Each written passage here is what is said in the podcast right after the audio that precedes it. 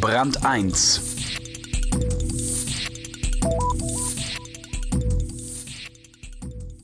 Wir leben in einer verunsicherten Gesellschaft mit Verrohung und Werteverfall. Die Menschen bringen es offenbar immer seltener fertig, ihre Meinungsverschiedenheiten selbst beizulegen im Gespräch. Johannes Wieck hat dazu die Erfahrungen von Beamten eingeholt, die sich früher immer zuständig gefühlt haben, wenn es um die Einhaltung von Recht und Ordnung und guten Sitten ging, und die heute völlig überfordert sind. Die Polizei. Zum Beispiel in Wuppertal. Innerste Sicherheit. Terrorismus, Amokläufe an Schulen, spektakuläre Morde. Es gibt scheinbar viele gute Gründe, sich zunehmend unsicher zu fühlen. Doch in Wirklichkeit machen diese von Politik und Medien dramatisch vermittelten Gefahren nur etwa 0,03 Prozent der Straftaten aus. Die wahre Bedrohung unserer Sicherheit kommt aus einer anderen Ecke.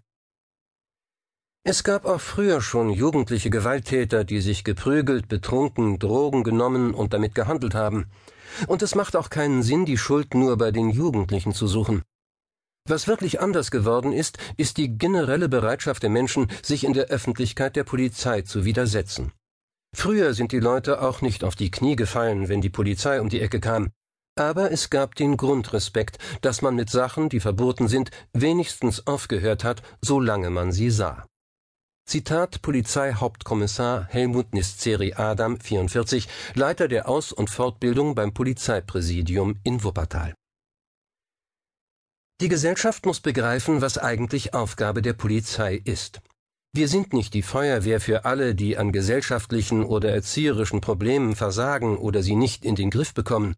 Und die Polizei kann nicht der Reparaturbetrieb für alles sein, was gesellschaftlich nicht in wünschenswerter Weise läuft. Wertevermittlung ist nicht Kernaufgabe der Polizei. Zitat erster Kriminalhauptkommissar Wolfgang Liebrecht, 58, Leiter des Kommissariats Vorbeugung für Wuppertal. Die Ignoranz dem Falschen gegenüber ist massiv gestiegen, sagt Frank Richter, Landesbezirksvorsitzender der Gewerkschaft der Polizei in NRW, über falsche Rücksichten und echte Bedrohungen. Das zentrale Problem für die Polizei ist, dass die Dialogfähigkeit auf allen gesellschaftlichen Ebenen verloren geht. In den Familien und im sozialen Umfeld wird nicht mehr richtig diskutiert und gestritten. Die traditionellen Konfliktbewältigungstechniken des Schlichtens, Verhandelns und Vertragens gehen verloren. Nehmen wir als Beispiel Nachbarschaftsstreitigkeiten. Die gab es schon immer.